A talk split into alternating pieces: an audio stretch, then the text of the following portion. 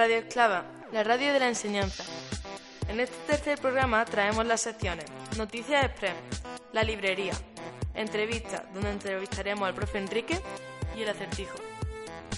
Noticias Express. El pasado día 11 de diciembre, la reina emérita doña Sofía visitó el Banco de Alimentos Medina Zahara de Córdoba como parte del apoyo habitual que realiza todos los bancos de alimentos de España. Las instituciones colaboradoras demostraron a la reina cómo es el funcionamiento en un día normal y le informaron de la gran recogida de alimentos de este año, en la que, a pesar del mal tiempo en el primer día de recogida, se han alcanzado casi 270.000 kilos. Desde el Colegio de las Esclavas agradecemos la, la solidaridad de todos los participantes y de los más de 3.000 voluntarios. Gracias a ellos se podrá seguir atendiendo las necesidades de más de 27.000 personas. La librería, el sueño de Melissa. Melissa es una niña muy divertida. Su sueño era bailar ballet desde pequeña. Sus padres la apuntaron a una academia, pero era demasiado fácil. Se encontró con la directora de la mejor academia de Roma y le dio los papeles para apuntarse y lo consiguió. Se hizo una amiga. La profesora era un poco estricta, pero igualmente ella consiguió ser de las mejores bailarinas. Ahora vamos a leer un pequeño fragmento del libro. Hace pocos días que voy a la escuela de danza del Teatro de la Ópera y ya me parece que lo hago desde siempre, de las 2 a las 4, todas las tardes sin pausa alguna, con la maestra Denise. No hay tiempo para charlas, solo ejercicios y más ejercicios. Pronto empezaré el colegio. ¿Qué pasará cuando tenga que levantarme pronto por las mañanas, ir a clase de danza por las tardes y hacer los deberes a la vuelta? ¿Me dormiré en el pupitre? Bajo la misma estrella, de John Green.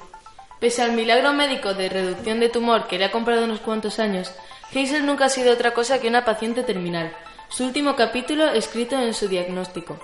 Pero cuando un maravilloso giro inesperado llamado Augustus Waters aparece repentinamente en el grupo de apoyo a niños con cáncer, la historia de Hazel está a punto de ser reescrita completamente. Este es un pequeño párrafo del libro. Algunas veces lees un libro, sientes un pequeño afán evangelizador y estás convencido de que este desastrado mundo no se recuperará hasta que todos los seres humanos lo lean. Y luego están los libros como este, de los que no puedes hablar con nadie, libros tan especiales, escasos y tuyos que revelar el cariño que les tienes parece una traición. Hoy entrevistamos al profe Enrique. Eh, Buenas, ¿qué tal? Pues la verdad que fue una, una cosita que, que, fui descubriendo a lo largo que fui creciendo, porque desde pequeñito siempre he sido eh, bastante protector con mis primas y bastante protector con mi hermano y siempre me tocaba de vez en cuando darle clases a ellos de, de inglés o de enseñarles cositas de informática. Siempre me habían dicho que tenía mucha paciencia y entonces pues, fue una cosita que fue que fui mejorando poco a poco hasta que ya pues por fin me pude meter en ingresar en la Universidad de Magisterio y nada, tiré para adelante. Si no fuese maestro, ¿qué te gustaría ser? Pues hay dos cosas. Fueron dos cosas que estaban en mi mente. La primera de ellas me gustaba mucho el teatro, me gustaba mucho ser actor. De pequeño estaba metido en, en grupos de teatro. Con el tiempo lo he ido recuperando de cierta manera y entonces pues siempre tenía el sueño de ser actor. Pero claro, eso es algo más más soñador, ¿no? Y después la otra que yo quería era la de periodismo. Me gustaba mucho desde pequeño el, la figura del periodista de guerra. Me gustaba muchísimo estar ahí en la realidad, ver qué estaba pasando, cómo podía ayudar a la gente para que pudiese entender qué estaba ocurriendo en el mundo.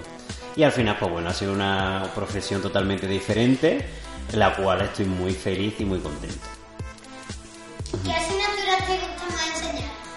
Sin lugar a dudas la asignatura de lengua. La asignatura de lengua creo que es la asignatura que en la que puede aprender muchísimo desde un punto de vista personal y también de cara hacia el público. Entonces es verdad que como aparte de mis hobbies es escribir, creo que es la asignatura que, que ayuda mucho, puede ayudar mucho a conoceros. ¿Qué asignatura te eh, daba bien? ¿Qué asignatura se te daba bien de pequeño?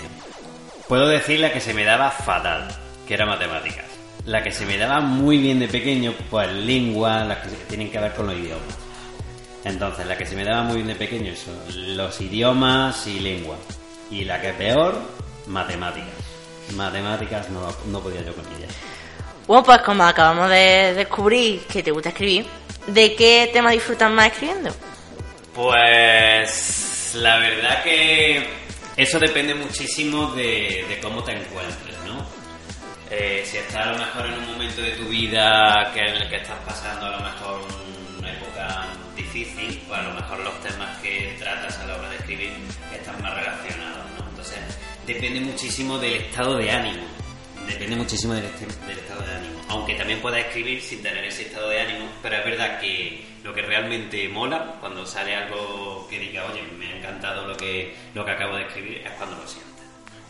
¿Y, y cuál es tu escritor o poeta favorito? Ah, es complicado, ¿no? Pero bueno, para mm, resumirlo un poco de poetas actuales, me quedaría con Elvira Sastre, una poetisa actual, bastante joven, y Benjamín Prado. Benjamín Prado podría decir que, que tengo varias influencias de él.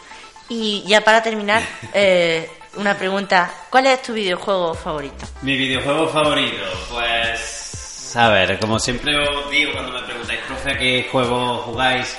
Y tal, siempre es verdad que yo lo digo, yo juego a videojuegos, pero videojuegos bastante diferentes, ¿no? Para mí tiene mucho peso, mucho más la, la, la, la narrativa, que como en las películas, ¿no? Siempre intento buscar que me llene esa parte, más que a lo mejor que sea simplemente el, típico mata-mata, ¿no? Entonces, por decir así algún videojuego favorito, el que tengo desde mi infancia, el de la leyenda de Zelda. El de la leyenda de Zelda es el videojuego que siempre me ha acompañado a lo largo de mi vida y el cual creo que el tema de la exploración, el tema de la narrativa, un videojuego de manera que el personaje no habla, lo hace todo mediante gestos y queda bastante, creo que enriquecedor y además a día de hoy sigue manteniendo esa esencia. Pues muchísimas gracias. Pues gracias a vosotros. Acertijo. Solución al acertijo anterior. Lo que encontramos en todos los días de la semana, excepto en el domingo, es la letra S. Nuevo acertijo. Si tres gatos cazan tres ratones en tres minutos, ¿cuántos gatos hacen falta para cazar 10 ratones en 10 minutos?